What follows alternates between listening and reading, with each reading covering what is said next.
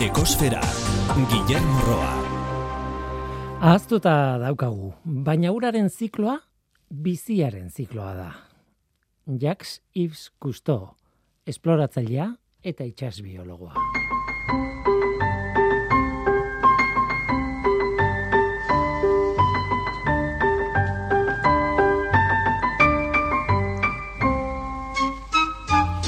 Kaixo denoi, zer moduz, ongietorri ekosferara, IPCC klimaldaketaren nazioarteko batzordeak txosten bat argitaratu berri du gaur egungo egoera aztertu ondoren.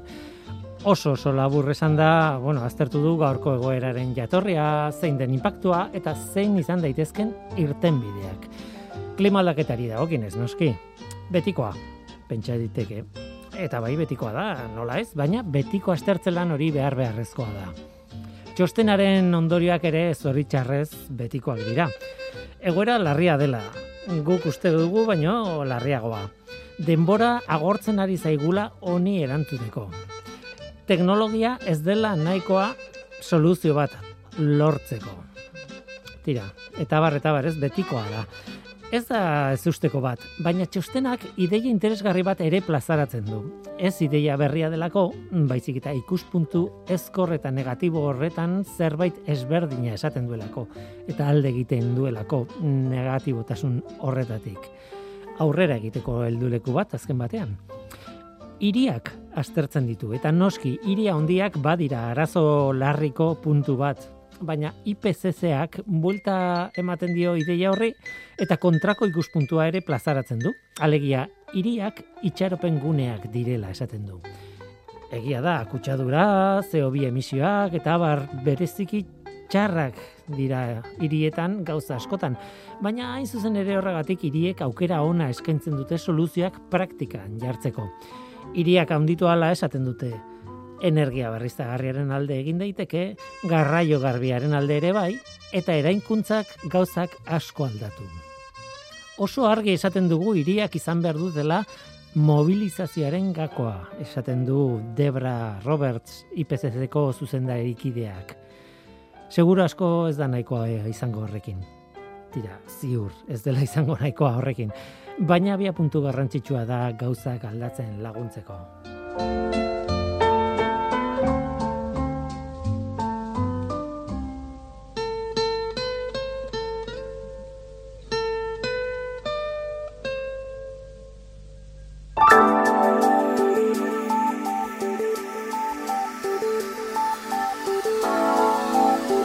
Beti bezala planetaren CO2 mailari begiratu behar diogu. Igandeko datua da otxailaren hogeita zazpikoa. CO2ren konzentrazioa lareunda emeretzi koma irurogita iru ppmkoa da. Mauna loa sumendiaren behatokian neurtua.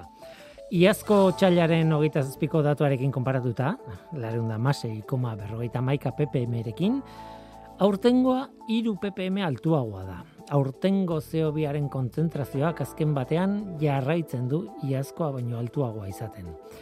Eta hori ez da berri ona. Beti esaten duguna, zeobiren kontzentrazioarekin kezkarik ez izateko datua berreunda laurogei ppmkoa izan beharko luke gutxi gora bera. Eta ez lareunda emeretzi inguru.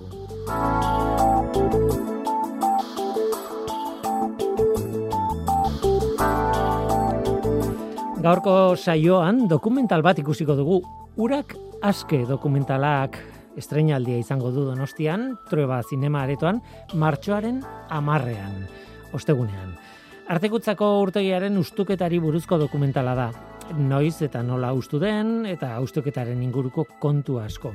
Bego zubia gailastegi izango dugu gurekin dokumentalaren zuzendaria, eta baita Arturo Elosegi irurtia ere, Euskal Herriko Unibertsitateko ekologoa eta artikutzaren ustuketaren ondorioak ikertzen eta jarraitzen ari den zientzialari bat. Hori da gure gaurko eskaintza. Zu ongi etorria zara. Murgildu zaitez gure kosferan.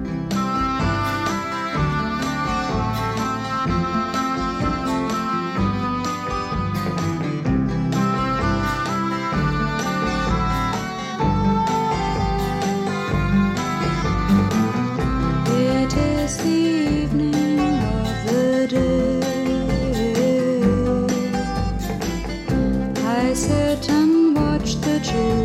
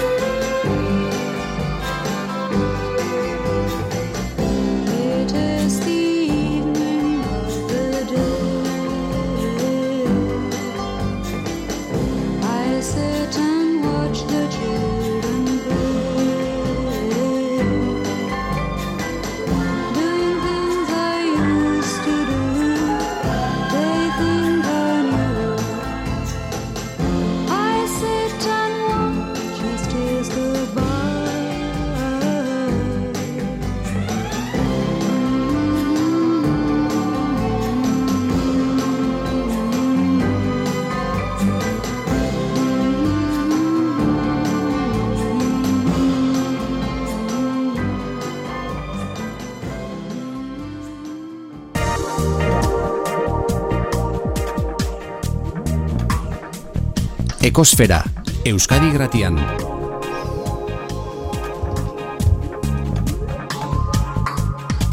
Ekosfera. Martxoaren amarrean Donostiako trueba aretoan. Urak aske izeneko dokumentala estrenatuko da. E, eta regatik dago demen gaur. Izenburuak pista bat ematen du. Urak aske.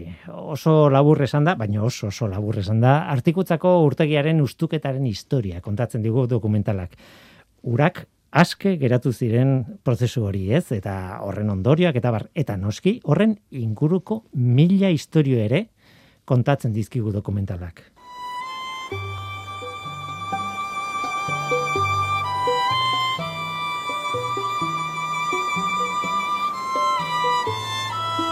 Iritzitza dizkigun gutun pila bat, esan espesa honen egoera ezela ona.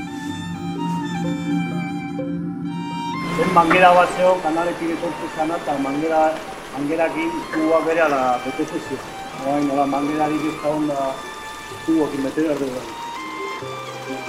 Europa mailan ere milaka presa direk entzen ari direna. Orduan sobarneatua dute azkeneko markadetan, egindako azpiegitura hauek funtzio digabe gelditzen direnean, ondakin bat bizala, jasoin berdela eta natura utzi berdela lehen zegoen bizala.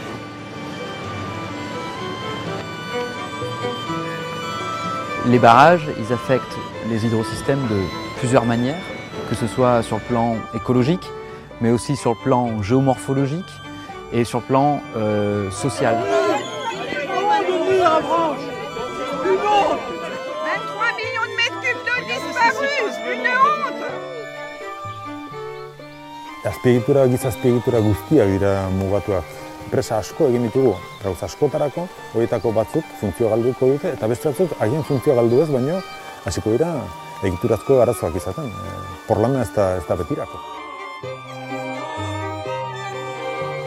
Kulturguzeak e, pairatzen dituen mehatxuak asko dira, ez dira soilik presak edo horrelako oztopoak, eta animaliatxo hau bada, ba, habitat eh, guzti hauetako arribitsi bat bazkenean, bera kontserbatzen ari garenean, ez dugulako bera bakarrik kontserbatzen, bere ingurune guztia kontserbatzen ari geralako.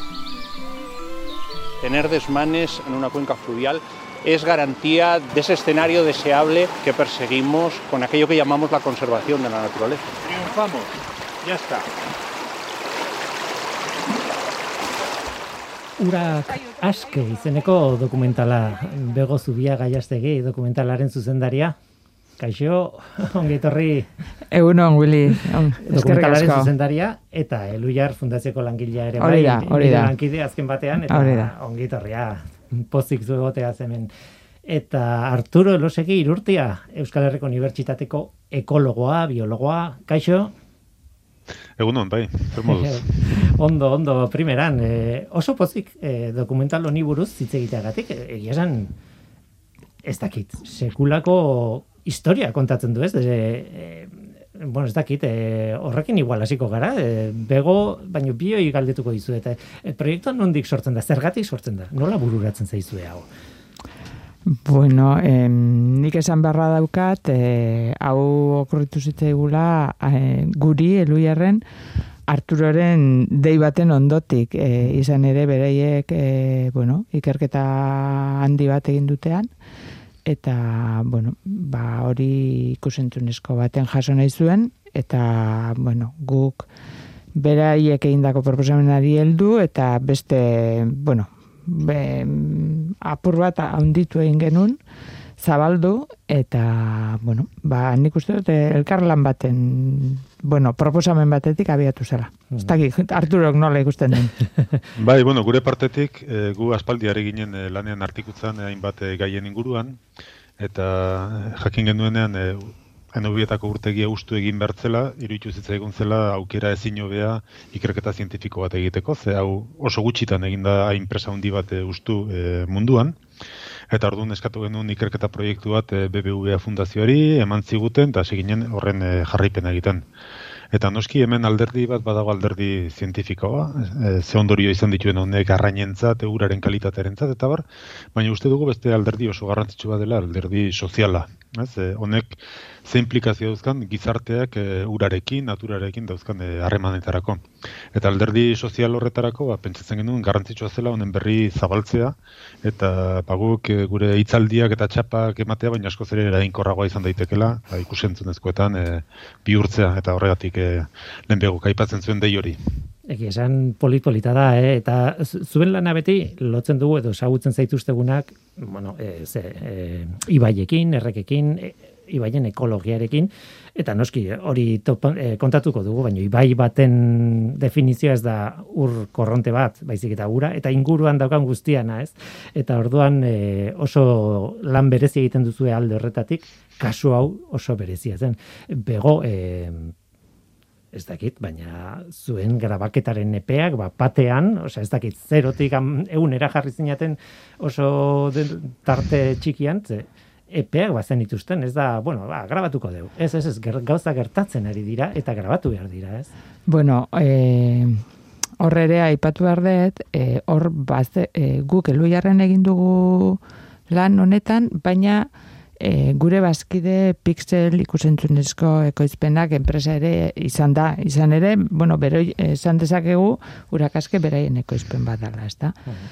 Eta orduan e, pixelek bazeukan akordio bat aurretik e, donostiko udalarekin, han egiten ari ziren lanak e, grabatzeko edo dokumentatzeko, jasotzeko bakarrik, eta orduan, e, bueno, ba, ikusentzunezko honetarako grabaketa aurrez egindako grabaketa guzti horiek ere baliatu ditugu. Orduan esan dezakegu guk e, bueno, ba, hau bost urtetako lan bat izan bada, gu bigarren urtean ero hasi ginela honekin, eta baina aurretik erabilitako graba, egindako grabaketa guztiak erabiltzeko aukera ere izan genula. Orduan, ba, bueno, bai. Material hori urrea da. Bai, bai, bai. bai. eta oso, oso onak, oso onak. Hor, edo zen modutan, e, epeak eta ipatzen dituzutela, nik uste dute, azpimarratu behar dela, e, dena nahiko airean izan direla epe kontuak, izan nahi dut, e, guk laginketa batzuk egiten ditugu, baina horiek gure aldiaren menpe daude, grabaketarako ez da berdin egun bat edo beste izan, eta orduan, e, nik esango duke beste esparru batzutan grabatzea asko zere erresago aurre ba, ikusi daitekela zeratetan eta nola eta gure izan da bueno horrek ditugu bego eta pixelekoak eta beti e, erotuta noiz gindua zen zer egitera eta planak aldatzen azkeneko orduan. Hm? Nola nahi ere, noiz ustu da e, artikutza, edo, bueno, etzan izango bapateko ustuketa bat ere, ez? Baina, e, Arturo, noiz zenbat tardatzen da ustutzen artikutza edalako urtegi bat? Eta e, artikutza berez ustu ziteken hiru bat astetan edo lau bat astetan. Ba, eguraldiaren arabera ere bai, ze horre, horrek asko agintzen du, ez? Baina kasu honetan, e, 2016an hartu zen e, erabakia, urtegia zartuta zegoen, e, arazo pila bat zeuzkan, eta orduan ez zula merezi mantentzea, ze azkenean ur hori bera beherago e, dagoen e, ainarbeko urtegian biltzen da, eta urtegi hori ja oso handia da, eta sobera daukagu horrekin. Beraz, e, 2016an esaten duen bezala erabakia hartu zen, eta gero 2017aren bukaeran hasi ziren poliki poliki askatzen. Kontu da zen alik eta polikien askatu, alik eta azkarren e, landare eta kolonizatu zitzan e, kanpoan gelditzen diren sedimentu horiek eta horiek alik eta gutxien mugitu zen, gero ibaian bera eskaltetzeko. Hmm? Orduan guzti zutsa geratu zen e, 2019ko hasieran e, urtarrilean. Hmm? Eta geroztik, ba, utxa mantendu da. Beko? Ez, e, hau da, bi ur, airtuek aipatzen du, bi urte berri zentzerela e, ustutzeko, gero tartean aipatu behar da, COVID-aren pandemiare etorri dela, eta orduan, bueno, ba, hor, mm, zenbait ez uste ere izan dira, ba, bueno, dokumentala bera luzatu dutenak. Eta pentsatzen denik, e, zientzelaren lana ere nolabait, hor e, balditzatuta gondala, ez dakit, Arturok ze, ze esango diren. Ah, bai, bai, guk e, zalantari gabe, guk e, itxialdian egon gara beste guztiak bezala, do gehientsunak bezala, eta noski gero dena komplikatu egin zaigu. Hm? Baina, bueno, horia gertatu da, behin utxa zegoela, e, jarraitu dugu ez bakarrik ustuketak izan duen eragina, baizik eta gero errekuperazioa eta nola geratzen zen, eta bueno, horrei pixkat gehiago eragin dio, baina nik uste gutxi gura bera lortu dugula hasieran e, genuzkan e, planak betetzea. Hm? Kostata, baina lortu dugu ez dakit burrengo galdera zein galdetu, baina gustatuko litzaidake Ba, artikutza bera orkestea, esan nahi dute oso ezaguna da. Ni adibidez Donostiarra naiz eta mm, beti da nik izan dut ondoan komatxoen artean artikutza eta ezagutu dut, bueno, bere erabileran nolabait e, gutxi bera. Baina ez dakinarentzat, ez duena inoiz ikusi, ez duena inoiz bizitatu. E, Arturo, kontatuko diazu, e, testu inguru emango diazu, artikutza zer den, zer izan den, e, nola erabilgun? Bai, artikutzan nik esango nuke e, munduan leku gutxi daudela artikutzaren parekoak ze oso historia berezia du. Eh? Artikutza e, Nafarroan dagoen e, aran bada, gero erreka bera doa eta e, urumearekin bat egiten du. Ainarbe lehenbizi eta gero urumearekin beraz, donostiko, ibaiko urak parte baten e, artikutzatik datoz. Ez? Eta emeretzi garren mendean, bukaer aldera ja hortik edaten zuen, e, hartzen zuen e, donostiak ura, Eta hogei garren mendearen hasieran e, zenbait e, izurri eta izan ziren urarekin lotuta eta ikusi zuten e, ura oso kutsatuta zegoela artikutzan. Hm? Orduan, e, etzekiten ez e, ura arazten, udalak erabaki zuen aran osoa erostea. Mhm. Ia lau mila hektarea dira, eta mila bederatzerun da emeretzian erosi ziren, eta arrazoia zen bakarrik urarentzat. Orduan, egun urtez, e, eginda oso oso kontserbazio, oso kudeak eta kontserbakorra, ez, e, basoak alik eta hobekien mantendu dira, eta berre, dena izan da uretan e, pentsatuz. Ez? Eta orduan, orain da egun urte artikutza zen beste dozen liku bezala, inguruko beste dozen jaran bezala, ba, ez dakit e, donostiar batek ezagutu, koitu urumean ba, olako antzekoak, ez? Baina, mende honetan, e, joan gara ingurune guztia degradatzen, gero eta kudeak eta intentsibok eta izaten, eta artikutza janda justu kontrako bidean e, errekuperatzen.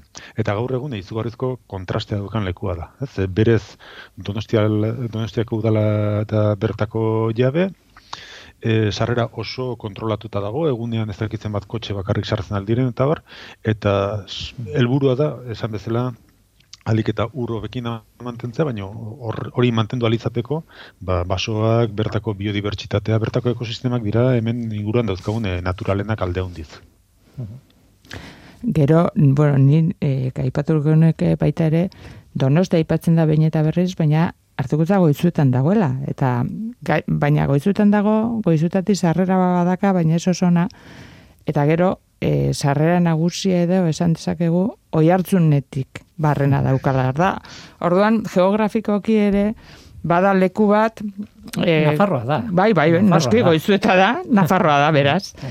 Eta horrekin gainera, ba, horrekin badaka historio e, historio berezi xamar bat, ze urteetan mende, bueno, ez dakit, atzere eginda e, izan zen horregako jabegoa izan zen, gero desamortizazioarekin ba, esku pribatuetara pasazan, oso leku handi, e, leku handi bada, baina jabego pribatuen, e, pribatua izan du, eta gero pues, horri esker ba, donostiak berak erosi zuen, ez? Baina, bueno, ezagutzen ez duen arentzat, pentsatu behar dugu, ba, ez dakit, edo zein herritarrek, ba, burgozen erosten duen etxe bat bezala dela, ez da? Kasu honetan, finka handi bat. Eta ekologoen ikuspuntutik laborategi ezin, bueno, oso berezia, ez? Azken batean, Arturo zu kontatzen zenuen, eta, e, bueno, nola bait oso kutsatuta zeuden urak, ez ekitez, narazten urak eta hola, ba, aurreko jarduera bat egon delako, han, oso zikina izatetik, oso garbiak izatera pasatu da, baina urtegi moduan, eta orain urtegia ustu, eta sekulako laborategia da ekologo batentzatea zer gertatzen den Bai, bai, izugarrizko laborategia da, bai, ibai ekologo batentzat, berdin basoak ikertzen dituen e, jendearentzat, edo xagutxarrak, edo izugarrizko e, naturaltasun maila dauka, beste lekutan topatzen ez zena, eta guri askotan gertatzen zaigu, e, aztertzen dugunean, edo zein ekosistema gure ingurunean, esaten dugu baino nola izan beharko luke, zein da honen egoera naturala, eta ez dugu ezagutzen Europan ez dugulako ezer naturalik, banda espaldin bada ez dakite hmm. Rumaniako mendialdean, edo Norvegiako ipar-iparaldean, ez? Beste leku guztitan dena dago gutxinez harin da 2000 urte guztiz eraldatua. Eta hor daukaguna da, bueno, ba, naturak e, berez eman lezakenaren e, irudi bat eta horrek e, asko erakusten digu. Eta gero, horrek gertatzen ari diren prozesuak, ba, ikuste orain urtegia izan dakori nolari den oian bihurtzen martxa batean, nola etorri diren berriz hor erreketan sortu den erreka berrian, edo berrero berreskuratu den erreka hortan, nobietako errekan, ba, zenbat e, orno gabe bizi den zenbat arrain zenbat espezie ditugun hor bai izugarria da bai planteamendu horregatik besterik ez bada merezi du e, dokumentala ikustea. Martxoaren amarrean gogoratuko dugu Donostiako trueba aretoan urak aske dokumentala estrenatuko da eta aukera ederra izango da. E, bego baina dena den e, artikutza ez da e, dokumentalean azaltzen den gauza bakarra. Are gehiago e, ibilizarete ara eta ona e, beste kasu batzuk aztertzen eta besteren bat garabatzen adibidez Normandian izan zarete. Bai, e, bueno, kasualidadeak alakotxeak izaten dira eta artikutza usten ari zela e, deusestu dute, bueno, Europan orain arte deusestu den presarik zabalena. E, bueno, egia esan, zelune ibaiaren arroan, bi presa handi, e, bueno, presa oso, bezinseko presa handia kendu da, eta bigarren bat ere kentzen ari dira, eta nolabait, ibaiaren e, arro guztia e, oztopori gabe utzi nahi dute, ezta? Han, e, bueno, e, da luze eta istilu txua izan dute, e, bertako herritarrak kontra gertu ziran oso gogor, bueno, besteak beste, ba, presaren inguruan sortutako lakuak eta hola, ba, isialdirako, eta, ba, bueno, edo turismorako, eta beste erabilera batzuk ere izan titulako, ez da.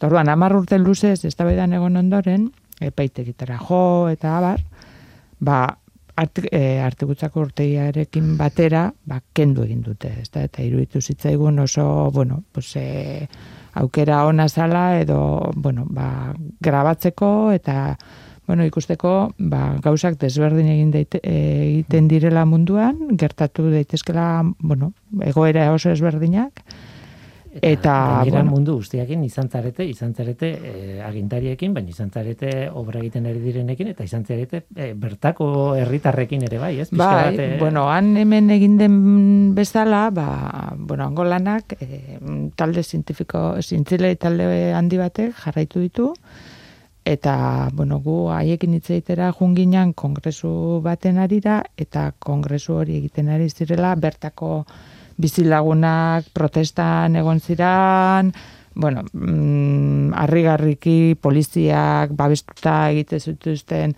zintzialariek e, bisitak presara, eta bueno, mm, ez dakit, antzegoen errealitate bat zan, eta ba, guk ba, ara jun ginenez, ba, guk guztiekin hitz egin genuen, bai, presa kentzea erabaki zutenekin, e, presarea kentzearen kontra zeudenekin, eta pixkate horren jarraipen zientziaren ikuspegitik horren jarraipen egiten ari zirenekin. Zientziaren ikusten egitek gainera, uste dute izokina, horrei eskeri, espero dute izokina bueltatzea, eta horrelako gauza daude, baina ez da, erabaki bat ere erresa, ez da gauza asko kontuan hartu behar dira, eh? Bai, hor, nik uste gauza bat eh, badela ikuspuntu zientifiku hutsa zein den, baina gero beste kontu bada noski hori gizartearen beste interes batzuekin eta txertatu behar da, eta azkenean adostasunak eta bilatu behar izaten dira, ez? E, eskala txikiagoan, baino artikutzen nik esan nuke ere antzeko gauzak gertatu zirela, hau da, hasieran galdetu ezkeroz, e, artikutza bisitatzen zutenei gehien gustatzen zitzaien zen urtegia, zelaku politxa, eta, bueno, azten zara esplikatzen dez, aber, urtegi bada, ez talaku bat oso desberdinak dira, asko zere pobreagoa, berez, artikutzan dagoen impactu nagusia hori da, hori zen, ez? Eta orduan, e, poliki poliki jende hasten da hori ulertzen, bertako biztanlei esate baterako pena handia ematen ziren hasieran e, presa kendu nahiak, e, ustu nahiak, zesaten zuten bere gurasoek e, beti horregin izan zutela lan, eta bar, eta bai, baina aipatzen genien, baina seguro zuen atxon amonek negarra egin zutela presa eraikitzenean, ze beraien lurrak anazpian zuen. Ah, joan, hori reala da. Orduan, ikasi behar dugu, ba, gure percepzioak eta askotan okerrak direla, eta beste buelta bat eman behar e, izaten zaiola, ez? Eta kasu honetan, mm, nire impresioa behintza da, han topo egiten duten e, jendearekin eta tarteka e, izketan eta gelditzen gara, eta, bueno, orain, e, esango nukeen, e, gustora daudela, iruditzen zaidela, baietz, eh, on, onerako zerbait izan dela, naiz eta gauza batzuk, ba, bueno, ba, aldatu egin diren, baina azkenean lekuari balio gehiago ematen diola orain dagoen bezala, eta edo ez orain dagoena, baizik eta denbora gutxien etorriko dena, mm. eta ez garai baten e, zegoena. Hm? Orduan, alderdi sozial hau oso garrantzitsua da naturaren berreskuratze prozesuetan. Bego, goizut, lehen egin dizudan galdera bera, baina Normandiari aplikatu ordez, artikutzari aplikatuta, e, e, jende pilo batekin egon zarete, e, ze, ze ate jo dituzue dokumentalan alako panorama, perspektiba oso bat emateko? Bueno, hor, e, dokumentalean, e, parte, e, bueno, ikerketetan parte hartu duten zintzelariak agertzen dira, Arturo bera eta, bueno, Arturekin lanean aritu diran bueno, guztiak ez dut esango, ze asko aritu dira, baina bat bai. Gero, ba, bueno, e, bai goizutara jo genuen, eta donosteko udale txera ere bai, ba, bueno, mm, lanak e, zergatik egingo dire ulertzeko, edo goizutarrentzat e, artikutza zer den ulertzeko. Bertako bizelagun batzukin eritzen genuen, baina, bueno, e, suste bat auki genuen grabaketetan, eta ez, azkenean ez dira gertzen, bai, bera, pen handiz, baina ez dira gertzen eta ba, bueno, baina artikutzan eko lan egiten duten batzukin ere egon ginean, da e, artikutzako San Agustin egunean bertara bisitan jun ziren nekin, eta bai, bueno, e, Arturak aipatzen duen bezala e, galdetu genien ia irutzez ditzaien, ba, han, ordurako presa ustuta zeon, eta ia irutzez ditzaien, eta gehienak bueno, ez zuten aurpegi oso ona onarekin begiratzen e, bueno, presa o, bueno, urtegi egondako eremura, ez da, ustutako eremua. Eta... Ustuketa lanak egin zutenekin ere, izan zineten, ez da? Okerrez banago, edo... Bueno, horre ustuketa lanak egin dituzte, egin egin e, artikutzako langileak egin dituzte. Eta, bueno, mm, ba, haiek handaude oso abegikor hartu gintuzten eta nahi, nahi izan dugun guztirako lagundu digute. Hori aitortu behar da eta eskerrak eman behar noski. Ze hori ere etzan erresa, ez teknikoki etzan erresa, ustuketa bat ez... Bueno, hor, nik esango nuke zailena eta hasieran e, ez, e, pentsatu ezarren horretaz ez ginen konturatu, zailena izan da, artikutza inguratzen du, bueno, urtegi inguratzen du baso handi batek, eta ostoa eroritze zaie. Pa, eh, ango zuaitzei. Eta mm, jakina da, jakina, aritzei, ostoak erori egite zaizkie. Baina guk grabak, eh, guk eh, Arturoak hasien esan duen bezala, grabaketak egin genitun, ahal izan genunean, eta montatzen hasi ginenean kontratu ginean ba, batzutan e, zuaitzek ostak zituztela eta horrengoan zituztela. Eta orduan e, koherentzia ematea e, ikusentzunezkoari e, oso lan neketxu izan da. E, bai, bai, e, e, gerora, ba, bueno, gerora edo beste baliabide batzuk, egin ezkero edo auskalo, ba, e, grabatu keta, konturatu gara, grabaketak beti egin behar izango genituzkeela, ba, ustailaren batean, eta amaseian, amazazpian, emeretzian, hogei, hogeita batean, beti ustailaren batean jun beharko genukeela, era, ez da? jun izan, baina hori etzan horrela izan. Eta orduan, ba, bueno. da, bai, bai. Bai, bai. Uh -huh. eh, Arturo, eh, guazen hitz egitera hor barruan dagoenari buruz. E, e, zer dago e, artikutza barruan? Bueno, ez, ez dakit esan dugun, nik uste dut esetz, berez e, urtegiaren pareta bertan gelditu dela. E, esan nahi dut ustuketa hori, kanpotik ikusita pentsaliteke, bueno, paretak endu eta ura jungo, ez, ez, ez, ez da hori. Bueno, momentuz, e, pareta zutik dago, egin dena da, e, bueno, ustutzea bera etzen horren izan, ze e, presa hauek dauzkate zenbait makina barruan, e, ateak zabaltzeko eta isteko, eta hori dena ondatuta zegoen, eta hori konpontu egin behar izan zen. Eta bueno, azkenean lortu zen e, zabaltzea ondoko uatea, presa ustu zen, eta e, oraindik presa hori da Donostiako udalaren e, ardura. Eta e, orain da ez asko izan ginen e, Espainiako ingurumen ministerietzatik etorri ziren ikustera nola dagoen eta ez dagoen eta ez da era, azkeneko erabakia hartu. Presa guztiak kendu, ez kendu. Presa guztiak kentzea guri iruditzen zaigu e, txarra dela, izugarrizko impactua ekarriko lukelako, pentsa hor zenbat makina eta sartu beharko lirateken zenbat denboraz, zenbat kamioi ondakin guztiak ateratzeko, artikutza bezalako leku batean bazaila da, eta arriskutxo izan daiteke. Eta orduan, e, momentuz, eudalaren proposamena da goitik bera olako e, erreten bat edo zabaltzea 6 metro zabalekoa. Baina oraindik ez dago erabaki hartuta, ez da udalak erabakitzen duen zerbait, baizik eta ministerioak hemen behar dio oneritzia eta gabiltza beste txosten batzuk eta eta egiten. E, beraz, bueno, e, uste duguna da, azkenean geratuko dela ez presa osoa, baino bai presaren zati batzuk, eta oso denbora gutxian e, basoa badatorren ez, ba, ez da ikusiko basoaren erdian geratuko da horrelako porlan zati erraldoi batzuk, goroldi ez ez hori da mm, ematen duna behintzat. Hmm.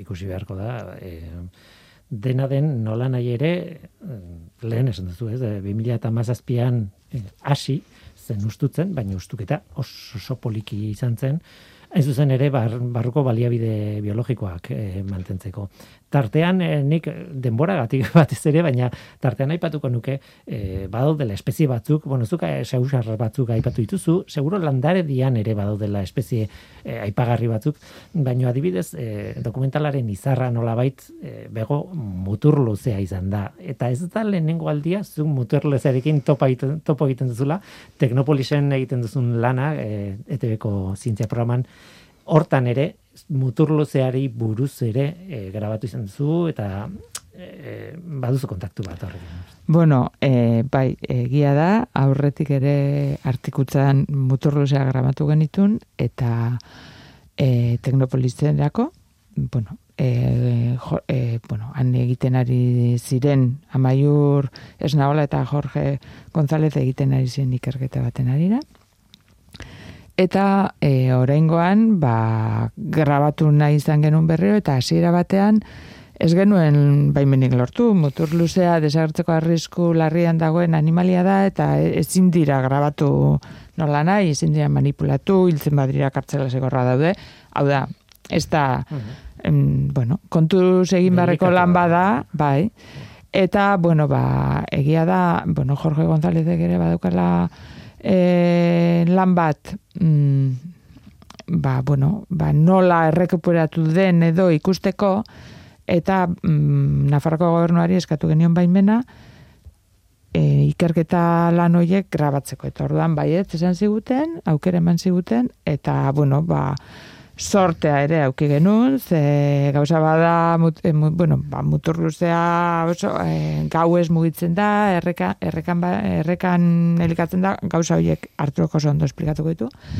Baina grabatzeko, ba, sorte ere auki behar da, hau da, ze nola, no, mm, bueno, e, trampa moduko batzu jartzen dituzte, eta trampa horietan mm, mutur luzeak sartu egin behar dira.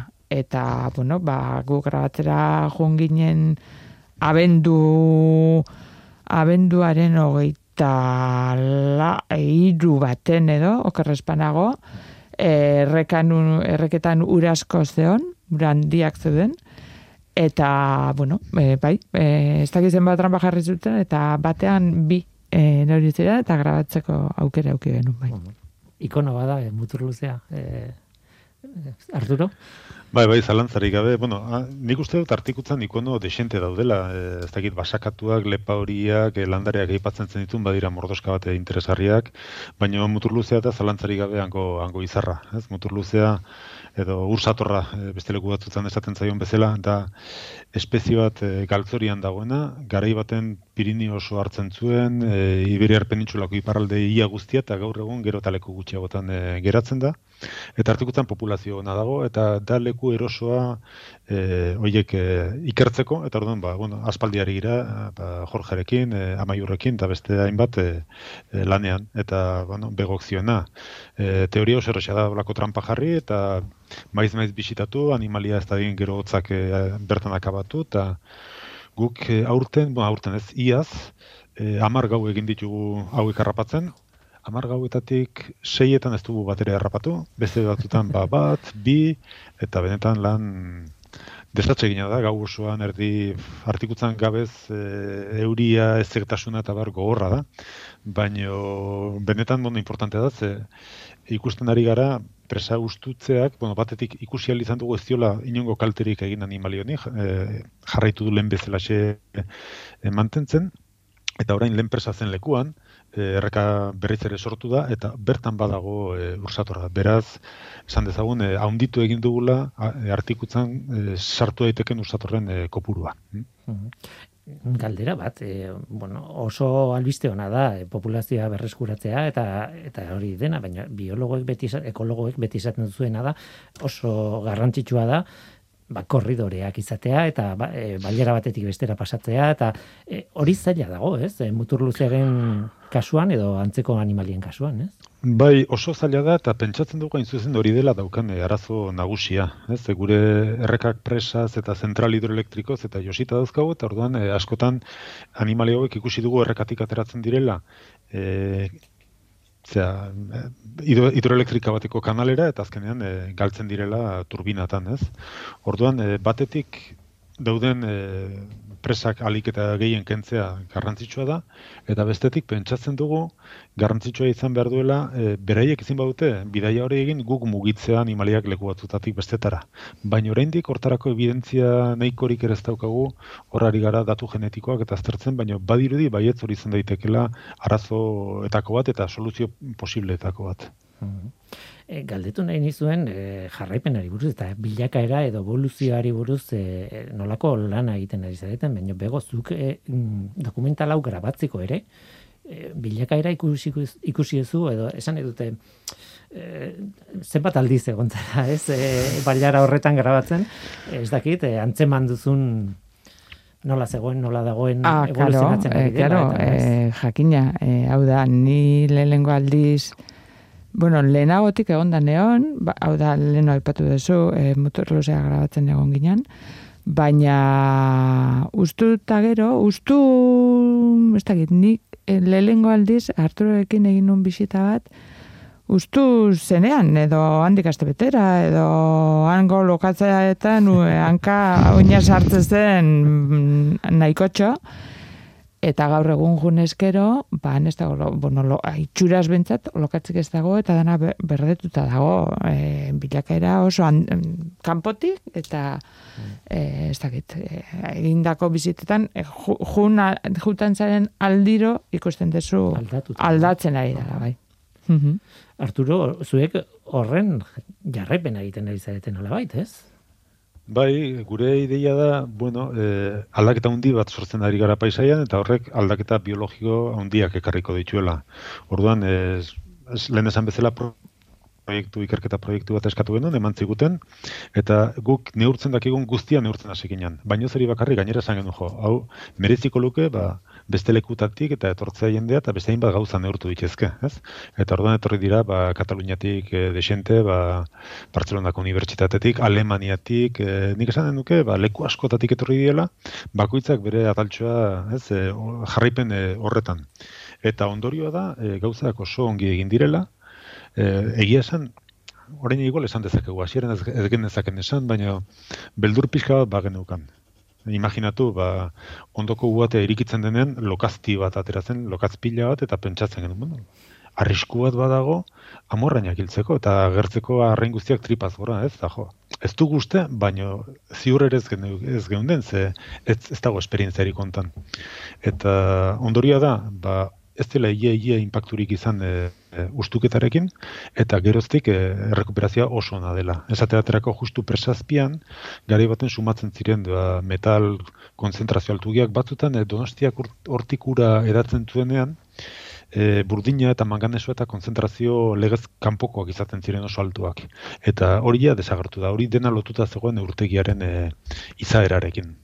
Eta gaur egun, e, bueno, Orain momentu honetan ez dakigu, baina lehen urtean urte osoan igara baki dira, gora eta bera urtegian, eta azkeneko buladan ez ditugu arrastoak ikusi. Pentsatzen dugu alde egin dutela baino. E, izugarrizko rekuperazio azkarra ikusten da. Oso albiste onak dira, egi esan arrituta, bueno, e, e, lehen esaten genuen, ez, laborategi benetan berezia da, e, alde biologikotik ikusita, hori bilakaerari ikusi alizatea, izan behar Bai, eta, eta hor badago gauza bat, eh, nik uste azpimarratu behar dena, eta da nola artikutza horren ongi kontserbatuta dagoen, orduan gaitasun handigoa dauka eh, sendatzeko naturak, ez? Ba, esate baterako, e, urtzei bat dugu, eta segituan ursatorra mutur luzea iritsi da. Baina, oso hurbilen ba bai zegoelako beste leku batzutan e, gehiago kostatuko zaio berreskuratzea ze bueno ba zailago izan da hainbat espezie iristea. Orduan alde hortatik eh, nik uste dut eh, oso adibide polita dela nola eremu batzuk e, alik eta naturalen usteak gero onura ekar dezaken eremu hauetan eta inguruko eremuak e, ba, berreskuratzeko ere bai. Hmm martxoaren amarrean, Donostiako trueba aretoan, urak aske dokumentala artikutzaren ustuketari buruzko historia. E, ez dut bukatu nahi bego, e, bueno, kontatu gabe pixka bat, e, beste alderdia, dokumental batean, ba, badaude musikak, badaude alde estetikoa, eta e, ez ustekoren bat ere badago, ez zuen dokumentalean. Bide batez, ze polita musika? Asko bai. asko be, Igor Arroyok oso oso lan ona egin du. Hmm. bueno be, bera bera pose geratu zen eta gu oso pose geratu ginen. Hmm. eh ez dakit hasieratik aipatu genion zer nolako proiektua geneukan eskuartean. Hasieratik bueno segituan baiet izan zigun gurekin sagarda bide egin genuenean gurekin kolaboratu zuen bueno harreman non egin genuen eta iruditu zitzaigun garai hartan, bueno, ez, ez dakit oso ondo, bueno, ez, oso konforme ez ginen geratu guk berari egindako, bueno, ba, e, eskertzarekin edo ez dakit nola esan, ez? Eta orduan, bueno, ba, derrigor, pues, nik neure burua pixkat ikusten nun derrigorrez, berari esan berniola gurekin kolaboratzeko, bai, ez esan zuen no, e, inola kosalantzarik gabe, E, nik ez dekin, honen berri ez delkan, eta ez ditu galdetu horregatik, baizik eta benetan musika izua eta polita horregatik, baina eh? esan nahi dut, bueno, ba, nik uste dut, berak ondo zautezula proiektua, eta, bueno, ba, alegin handi egin du, e, grabaketan ere oso oso gainean egon zan, e, azken momentura arte, ba, ba, arregloak eta egin zitun, eta, bueno, oso profesional honak auki ditugu musika grabatzerakoan ere bai, eta egia da, ba, nire ustez, ere, oso musika polita da, eta asko laguntzen du. E, bueno, ez dakit, dokumentalari mm, oso on, on egiten dio, ez dakit, e, goratu bai, du. Bai, eta gero, bai, bai, hori da. Eta gero, ba, badauka ez ustetxo bat, e, ez dakit, e, iruditu, zitzaigun guri, hau da dokumental gileoi, e, ba, bueno, ba, ustuketa honek eta ba, bazeukala beste bultatxo bat emateko aukera, ematen zigula, pixka eta usnartzeko, ba, ez dakit, e, gu pertsonok e, naturarekin daukagun harremanari buruz, edo, eta, bueno, pues, hausnarketa hori, dantza saio baten edo gauzatzen da, e, mirengo genolak e, ba, e, egin ditu ba, zuzendari artistiko lanak edo, eta auki dugu bueno, oso dantzariak izan ziren agurtzan intxaurraga eta Miriam Perez Kazabon, bueno, guretzako luxu bat izan zen, haien laguntza izatea. Bertan eta, grabatu zenuten. Bai, bai, artikutzako presa gainean grabatu zen, e, bueno, haina ortegak ere laguntzen digu, bor badago, eta, bueno, ez nuke, aipatu gabe utzi nahi, ba, jantziteria lan egin dituen Amalia Lortza, eta, bueno, ez dakit, e, bueno, orlan talde handi bat e, bildu genuen, eta, bueno, ez dakit, pixkat e, sorpresa sartuko du saio, bueno, or, aldarde astetiko hori nik uste dut badala sorpresatxo bat, eta jendeak ez duna espero, eta, bueno, bai, ea jendeari e, gustatzen zaion. Ea gustatzen zaion. E, esan dugu, behin baino gehiagotan, baino errepikatzea merezi du, amartxoaren amarrean, donostiako trueba aritoan, urak aske dokumentala estrenatuko da. Baina ez da hor geldituko, gero emanaldi batzuk badaude, ez? Euskal Herreko hiriburu batzuetan. Eta bai, bai, bai, e, bueno, aipatu behar dut, ahaztu baino lehen, ete benere egongo dela ikusteko aukera, eta baina hau pantalla hondian bai bai eta baina pantalla hondian ba guk herri zerri badaukagu hitzartuta ba Gasteizen oian erren edo Donostian filmotekan eta bestelako Nafarroko herri txiki batzutan Urrozen Longidan et, e, egongo da Leson ere bai e, bo, e, Donostian daukagu hitzartuta kresalako esineklubarekin ere manaldia, bergaran, arrasaten ere egongo da, bueno, eta oraindik, bueno, lan hori egiten ere ari gara, ezta? Ba, gu perrez gaude, e, gure helburua zabaltzea da, eta edo nork interesa eukiko balu, ba, jakina gurekin harremanetan jarri besterik ez dauka, eman alditxo bat antolatzeko. Bai, gainera, urakaske.eus web dago. Hori da, bai, bai. E, informazioa eskuratu nahi dunearen, eguneratutako informazioa, ba, horre da. Bai, bai, eta sare sozialak ere baditugu, Twitterren, Instagramen, Facebooken, eta, bueno, mm, gurekin harremetan jartzea er, errasia marra dela esango nuke, eta nahi duenak eh, hor aurkituko gaitu. Arturo, atzera begiratuta, mm, dokumentalari buruz, ja, galdetzu dizute, eh? ez lan biologikoari buruz, baina dokumentalari buruz, e, nolako oroitzapena gelditzen zaizu?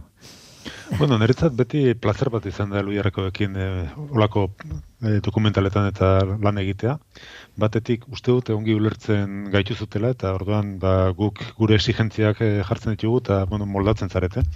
Esate baterako ba, gau ez lan egitera eta argi gehiagirik erabili gabe eta olako gauzak ba, ursatorraren kasuan ez. Eta gero ba, iruditzen zait e, balio erantxe ondia ematen diola gure ikerketari. Ez? Hain zuzen, orain daukagu proiektu Europar bat e, de bai baian e, hainbat presa botatzeko asmoa, asmotan gabiltza, justu orain ari da abiatzen proiektua. Eta horrere hasieratik esan genuen, bueno, dokumentala bat egin nahi dugula, eta Europarrentzat hau izarra bihurtzeko aukera dago, hau da, beraie iruditzen zaie gauza harrigarri bat, eta guk uste dugu, bueno, ba, berez, askoz gehiagotan e, ikasi beharko genukela gure e, lanak e, gizartearekin nola partekatzen. Tira, ba, hemen utziko dugu, demora tarte luzitxo bat egin dugu, merezi zuen, eh? E, honi burzitze egitea. Gainera, nik ez dakit zenbateño ezaguna den historioa, e, baina, bueno, ezagutzen ez duenarentzat bada aukera bat, dokumentala ikustea, ezagutzen duenarentzat ere bai, iruditan jartzea hau, bego, pantalla hundian. bai, bai, nik, nik uste dut, e, merezi duela pantalla hundian, e, ikusteak. Eta gainera, bueno, ni e, gipuzkoa industrialeko anaiz, eta arritu, artigutza ezagutu nunean, oso arritu nindun mm, jakiteak, horren gertu, horrelako ibai garbiak, eta horrelako parajeak, horrelako basoak, eta euskaula jakiteak, pixkat, arritu nindun oso. Eta uste dut, e, bueno, e, ba, donostiarrak ezagutzen dute, donostiarrak ezagutzen dute, oso, bueno, gertu dago, Nafarrek noski, baina uste dut, ba, hemen e, ingurune ontatik kanpo e, ikusteak, e, bueno, jendea harritzeko aukera emango duela. Ba, bego zudia gaiastegi, urak aske dokumentalaren zuzendaria, eta Arturo Elosegi irurtia Euskal Herriko Unibertsitateko ekologoa. Eskerrik asko biak ona etortzeagatik, ekosfera polita hau egiteagatik eta besarka da ondia handi bat biontzat. Eskerrik asko zuri. zuri.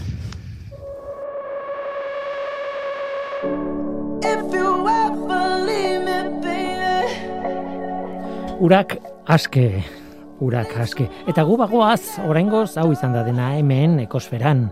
Mikel Olazabal teknikan eta ni Guillermo Roa mikroan. Aste hona izan, agur.